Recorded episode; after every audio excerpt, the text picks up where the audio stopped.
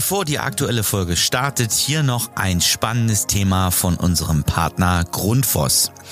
Viele von euch kennen sicher das Problem des hydraulischen Abgleichs bei Zweirohrheizungsanlagen und Fußbodenheizungssystemen. Mit der Grundforce Go Balance App wird dieser Prozess revolutioniert. Diese innovative App von Grundfos ermöglicht es, den Abgleich per Fernzugriff durchzuführen und bietet euch gleichzeitig die Möglichkeit zur Erstellung von Berichten direkt an Ort und Stelle. Die Grundfos Go Balance App ist somit nicht nur ein nützliches Tool, sondern auch ein echter Zeitsparer. Schaut euch die App mal an, ladet sie im App Store kostenlos runter und testet sie dann einfach mal. Aber jetzt zur aktuellen Folge.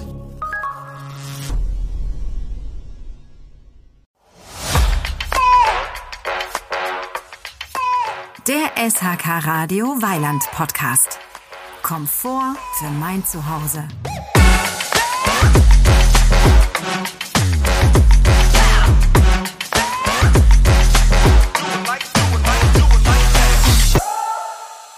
Und herzlich willkommen in dem neuen SHK Radio Weiland Podcast. Ich freue mich total, heute hier zu sein.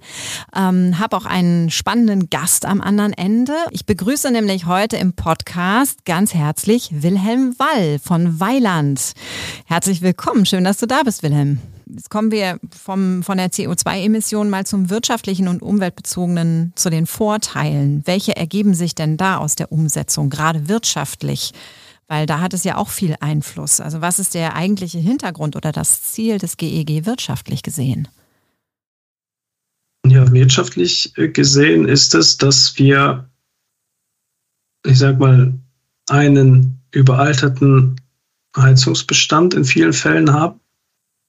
Wir haben ja viele Heizungen installiert und davon ist ja aktuell beispielsweise wirklich nur ein Bruchteil ähm, ja, erneuerbar. Wärmepumpen mhm. oder ähm, auch mit Anteilen erneuerbarer Energien. Nach wie vor ist hier in Deutschland der Hauptenergieträger für die Gebäudebeheizung Erdgas, gefolgt vom Heizöl. Und das ist der Punkt. Also die Energieversorgung wird sich ja stark in Richtung fossilarmer, fossilfreier Lösungen bewegen. Das Gebäude wird emissionsärmer und ähm, was halt da die Vorteile wirtschaftlich und natürlich für jeden Einzelnen auch selbst sind, dass halt mit einer neueren Heizung auch unter Umständen das Leben komfortabler wird. Ne? Die, die Gebäudebeheizung verändert sich, der Komfortgewinn in Gebäuden ist erreichbar. Aber interessant ist das Ganze auch aus wirtschaftlicher Sicht, ist, dass natürlich die Heizungsindustrie in vielen Fällen in Deutschland aktiv, viele deutsche Hersteller, auch Weiland, ähm, ist ja in, in Deutschland sehr präsent und sehr aktiv und viele produzieren in Deutschland, in der EU. Das heißt, es ist äh, auf jeden Fall, die Heizungsindustrie ist ein wichtiger Partner für die Klimazielerreichung. Aber daran geknüpft sind natürlich auch viele Arbeitsplätze, nicht ausschließlich der Heizungsherstellung, sondern ohne das Handwerk funktioniert hier ja gar nichts. Das heißt, mhm. das Handwerk ist absolut ein, ein wirtschaftlicher ähm, ja, Stakeholder an dieser Stelle, weil ohne das Handwerk das nicht funktioniert. Die Geräte müssen hergestellt werden. Wir verknüpfen das Ganze immer stärker mit jemandem, der mit drauf guckt, sprich der Energieberater, der hat dann Beratungspflicht. Er muss schauen, okay, wie macht man das Gebäude zukunftsfähig? Ist es nur die Heizung? Muss vielleicht in einem weiteren Schritt noch irgendetwas gemacht werden? Mhm. Das heißt, das Gebäude muss immer mehr ganzheitlich betrachtet werden. Auch wenn wir hier viel die Heizung natürlich ähm, in den Blick nehmen, aber perspektivisch äh, wird das Ganze ein eng verzahntes, ähm, ja, ich sag mal, wirtschaftliches Konstrukt werden. Ähm, ja, zukunftsfähige Heiztechnik ist äh, ja wichtig. Man trägt damit schon heute dann quasi für die zukünftige ähm, Klimaneutralität ähm, ja, bei. Ne? Genau. Und dafür, dafür braucht es ja auch wiederum Innovationen. Und da kommt natürlich, kommen natürlich große Firmen wie Weiland mit ins Spiel. Welche innovativen Technologien und Lösungen gibt es denn, die zum Beispiel jetzt Weiland auch ähm, bietet, um den Anforderungen des GEG e gerecht zu werden? Ja, also grundsätzlich ist natürlich die Wärmepumpe schon heute, ich hatte es ja gesagt, die überfüllt ja quasi fast schon diese 65 Prozent Anforderungen. Aber dort als innovative Technologie auch das Thema natürliche Kältemittel. Da ist Weiland schon stark involviert und hat Produkte, die ähm, auch mit natürlichen Kältemitteln betrieben werden. Ähm, das ist ja ein recht äh, großes Thema gewesen. Mhm ja, mhm. sprich die Kältemittelthematik. Aber da ist man definitiv mit ähm, den Wärmepumpen, die man bei Land angeboten werden, mit natürlichem Kältemittel ähm, zukunftsfähig. Ähm, darüber hinaus ist das Gebäudeenergiegesetz technologieneutral gestaltet. Und es gibt ja auch die Option, dass es eines Tages ähm, Wasserstoffnetze geben könnte in Deutschland, mhm. in manchen Kommunen, wenn das vorgesehen wird. Und wenn es dann äh, soweit ist, dass dann in diesen wasserstoffversorgten Gebieten Gasheizungen eingebaut werden und dann äh, dürfen, die in Zukunft auch Wasserstoff als Energieträger verwenden können, dann wird Weiland selbstverständlich auch da ein verlässlicher Marktpartner sein, der dann diese Produkte bereitstellen wird. Ja. Alles klar. Und welche Rolle spielen zum Beispiel erneuerbare Energien wie auch Solarenergie beim GEG? Ja, die, diese Thematik Solarenergie ähm, ist ja im Prinzip die Photovoltaik und die Solarthermie. Beides ist mhm. heute schon Gegenstand äh, der Gebäudeenergieversorgung. Beides wird äh, von Weiland schon seit langer Zeit mit angeboten. Die Solarthermie natürlich in der Vergangenheit ähm, viel mit konventionellen Feuerstätten. Ja. ja. Solarthermie ist halt in der Lage, sofort, äh, ich sag mal, gebrauchsfertige Temperatur ähm, durch die Kraft der Sonne bereitzustellen. Das ist heute schon auf vielen Gebäuden installiert. Ähm, und äh, die Photovoltaik natürlich auch. Man sieht ja immer mehr Dächer damit ähm, bedeckt. Das macht selbstverständlich besonders da Sinn, wo wir Elektroanwendungen im Gebäude haben. Und eine Wärmepumpe wäre an der Stelle halt eine Klimatechnologie, die damit geknüpft werden könnte. Ja. Aber um auch ähm, die ich sag mal, Eigenheimbesitzer, die schon eine Solarthermieanlage auf dem Dach haben, in Form einer Hybridanlage, sprich mit Solarthermie auf dem Dach, ist ein Wärmeerzeuger und dann die Feuerstätte wäre ein zweiter Wärmeerzeuger, ist das Ganze auch im Rahmen des Hybrids, ähm, also als der Hybridbeheizung berücksichtigt.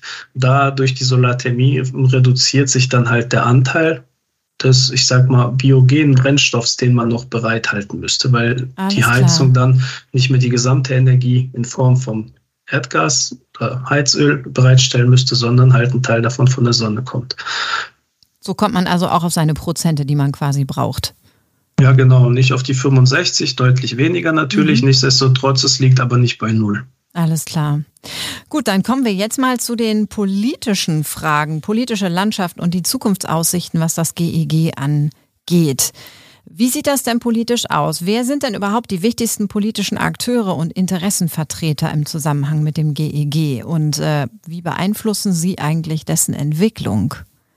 Ja, das ist eine gute Frage. Also das Gebäudeenergiegesetz liegt in der Federführung bei dem äh, BMWK, Bundesministerium für Wirtschaft und Klimaschutz und beim Bundesbauministerium. Im Prinzip sind das die beiden Ministerien, die ähm, das Gesetz erarbeitet haben.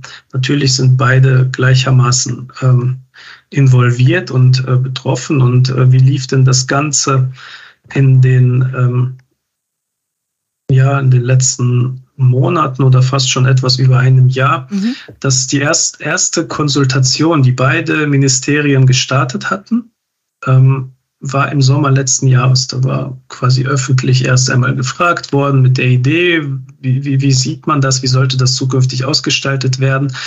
Ähm, das wurde natürlich kommentiert, auch von uns und über, über Verbände.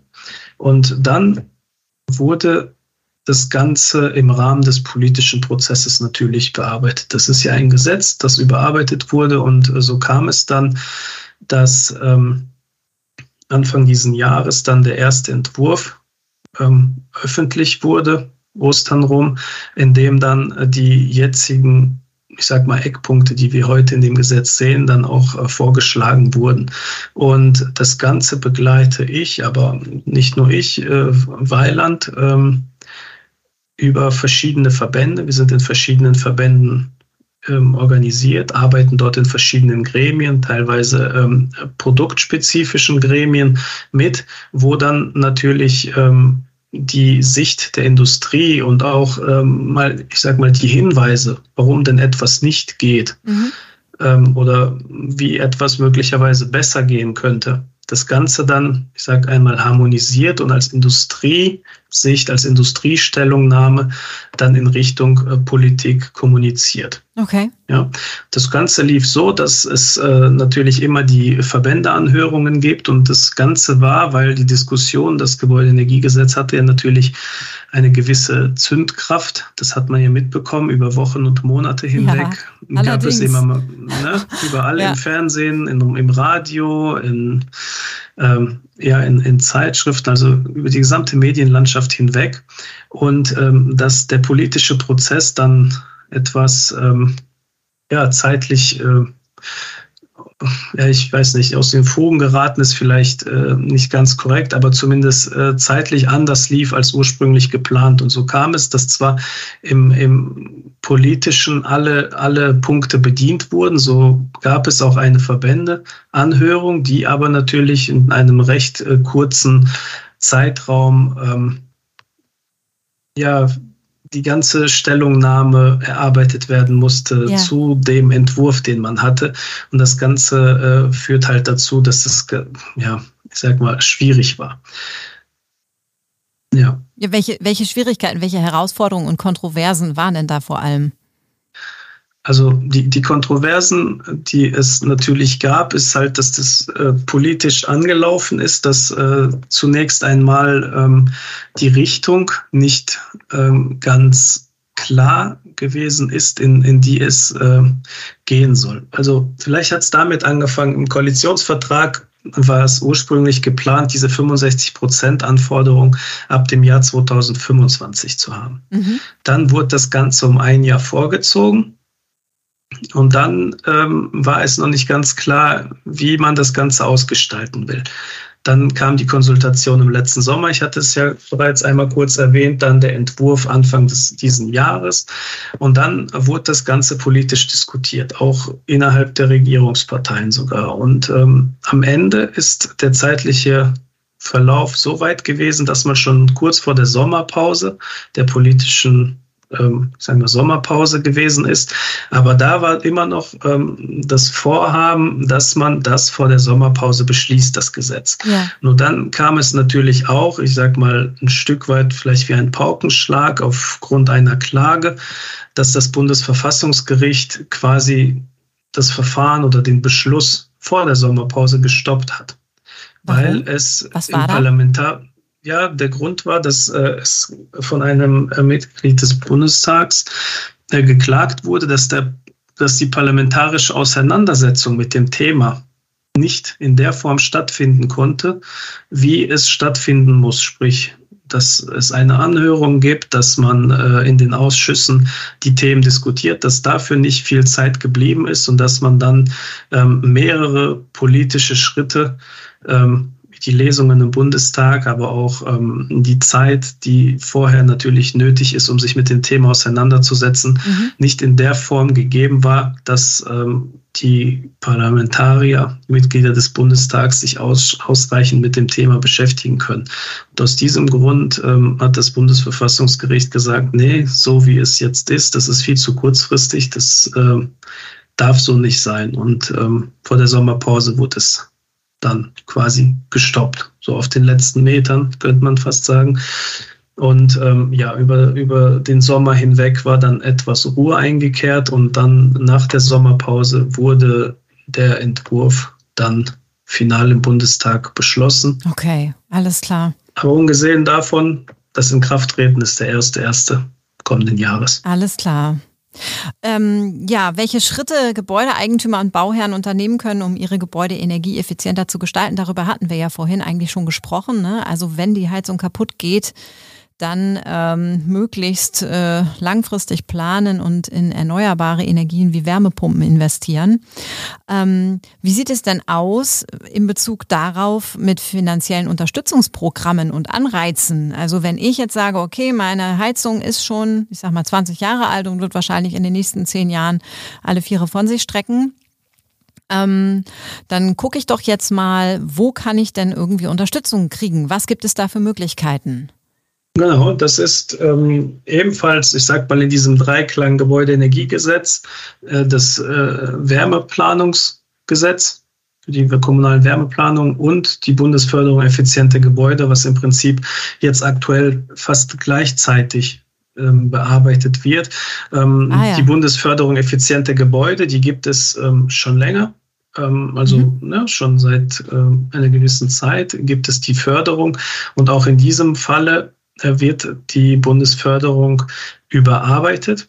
Dort ist ähm, vorgesehen, dass es dann ähm, zukünftig natürlich ähm, eine finanzielle Unterstützung auch, auch vom Staat gibt für ja, die Heizungsmodernisierung. Und äh, das Ganze ist noch nicht final entschieden. Das Ganze wird noch ähm, ähm, diskutiert aktuell. Ähm, das BEG ist noch nicht ganz äh, final abgeschlossen, weswegen ähm, ja, da also auch noch Änderungen denkbar wären. Wie sieht das aus mit, ähm, mit äh, Besitzern von Eigentumswohnungen, die zum Beispiel vermieten? Werden die denn mit unterstützt, wenn die jetzt ihre Heizungssysteme da austauschen? Und was davon kann denn auf den Mieter umgelegt werden? Genau, Hast du da Ahnung von? Genau, da das ist ähm, vorgesehen, dass ähm, auch äh, Vermieter sich an der Förderung beteiligen können und sogar müssen, weil wenn die dies tun, dann ähm, hat es ähm, für sie Vorteile, dass sie dann quasi die ähm, Umlagekosten dann wirklich ähm, ich sag mal, ähm, attraktiver vielleicht umlegen können. Und mhm. natürlich senkt das am Ende auch die Erhöhung der Mietpreise. Das ist halt ein ganz essentieller Punkt, dass ja. ähm, halt mit diesem Gebäudeenergiegesetz natürlich ist die Idee, etwas ein Invest kostet natürlich, auch wenn es eine Förderung gibt. Aber wenn auch die Vermieter sich ähm, an der Förderung ähm, beteiligen oder halt letztlich die Förderung in Anspruch nehmen, senkt es die Anstiege der Mieten. Und das ist äh, mhm. ein ganz wichtiger Punkt, der ähm, im Rahmen des Gesetzgebungsprozesses ähm, ja, konstant mitbedacht wurde. Okay. So, jetzt kommen wir abschließend noch zu einem ganz spannenden Thema, nämlich das Gebäudeenergiegesetz in der Weilandwelt. Wir haben es vorhin schon mal einmal kurz angeschnitten.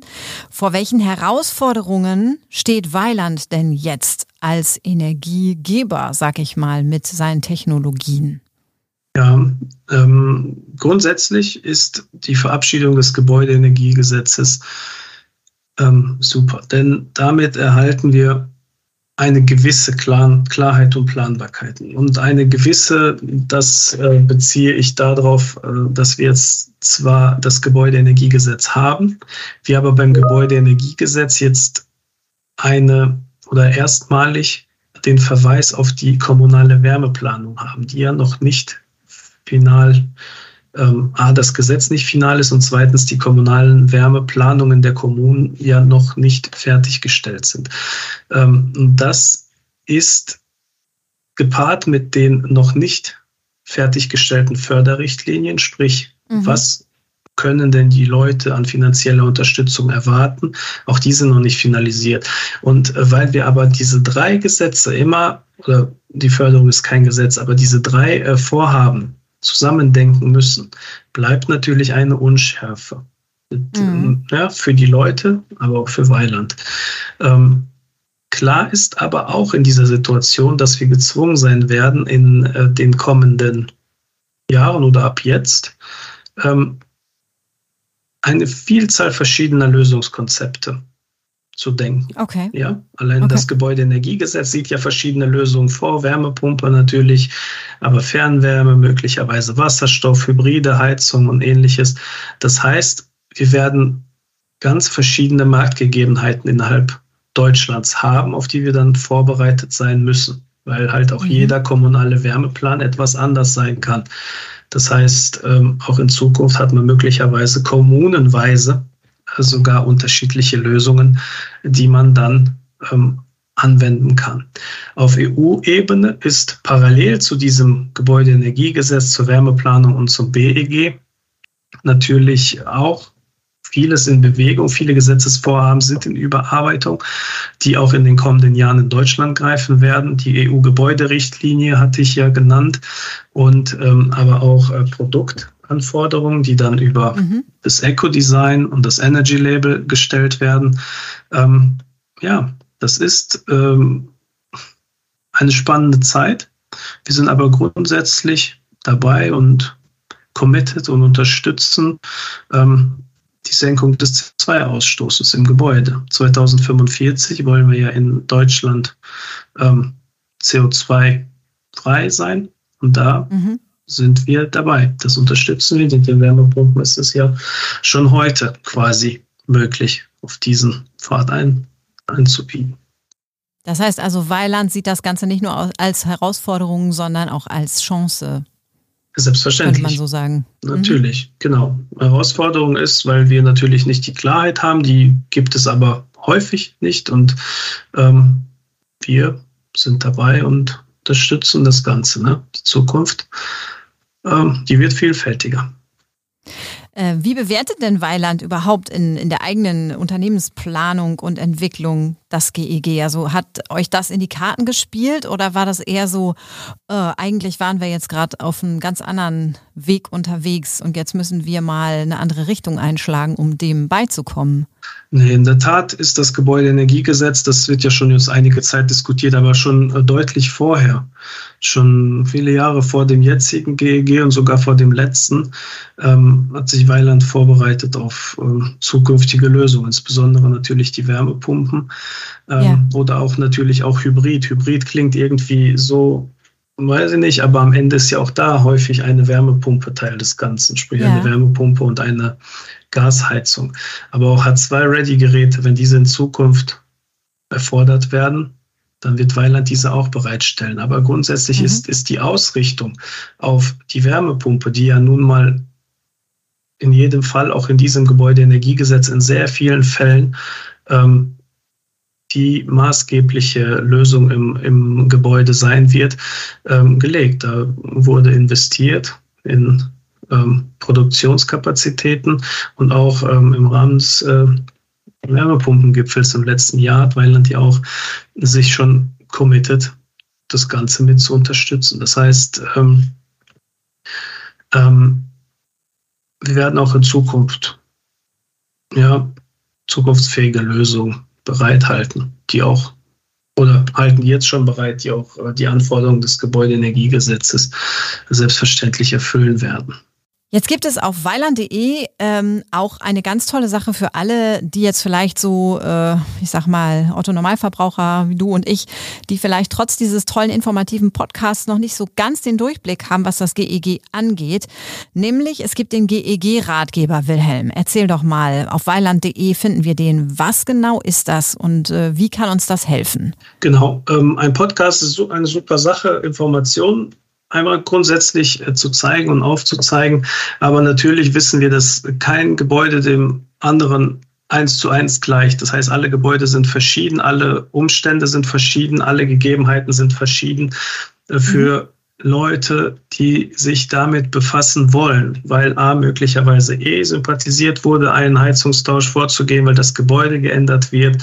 Ähm, es gibt viele Anlässe, sich mit dem Thema auseinanderzusetzen. Man sollte nicht erst idealerweise nicht erst warten, bis die Heizung kaputt ist, sondern auch ähm, schon mal schauen, was kann man machen. Und grundsätzlich gibt es dort auch immer die Information zu den Themen, die aktuell äh, uns und das Thema Gebäude und die Gebäudeeffizienz bewegen. Sei es die Förderung. Zur Förderung wird es dann das Aktuellste dort zu finden sein, zur Wärmeplanung mhm. und im Prinzip zu allem, was ähm, den Gebäudeeigentümer betrifft was er im Gebäude berücksichtigen muss, woran er ja, denken sollte. Das ist wirklich nur zu empfehlen, eine super Sache, wo man ganz plausibel und äh, übersichtlich aufgearbeitete äh, Informationen vorfinden kann. Alles klar. Also auf weiland.de gehen und den GEG-Ratgeber sich zu Herzen nehmen. Vielen Dank für diesen, diesen tollen Podcast, für dieses Ausfragen, dass ich dich so löchern durfte, Wilhelm. Wir haben jetzt so viele Informationen bekommen zum Thema GEG. Ähm, ich bin sehr gespannt auf die nächste Zeit was sich tun wird, auch gerade so emissionstechnisch. Ich bin auch gespannt auf das äh, nächste Thema, der nächste SHK Radio Weiland Podcast wird nämlich die Gründungswerkstatt von Weiland als Thema haben. Da bin ich sehr gespannt drauf. Bis dahin wünsche ich dir, Wilhelm, alles Gute. Bin gespannt, was ihr weiter mit Weiland da ähm, noch werkelt und tut. Und wünsche dir und euch einen wunderbaren Tag. Alles Gute. Dankeschön, Marzia. Das wünsche ich dir auch.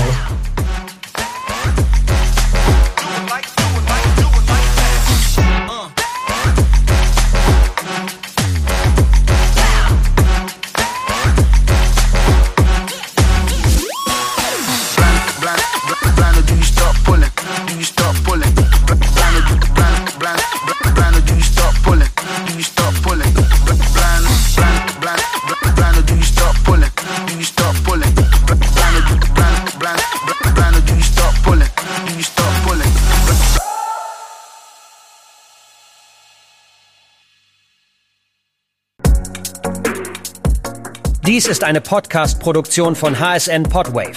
Weitere Infos zu aktuellen Produktionen und Podcast-Formaten findest du auf hsn-podwave.de.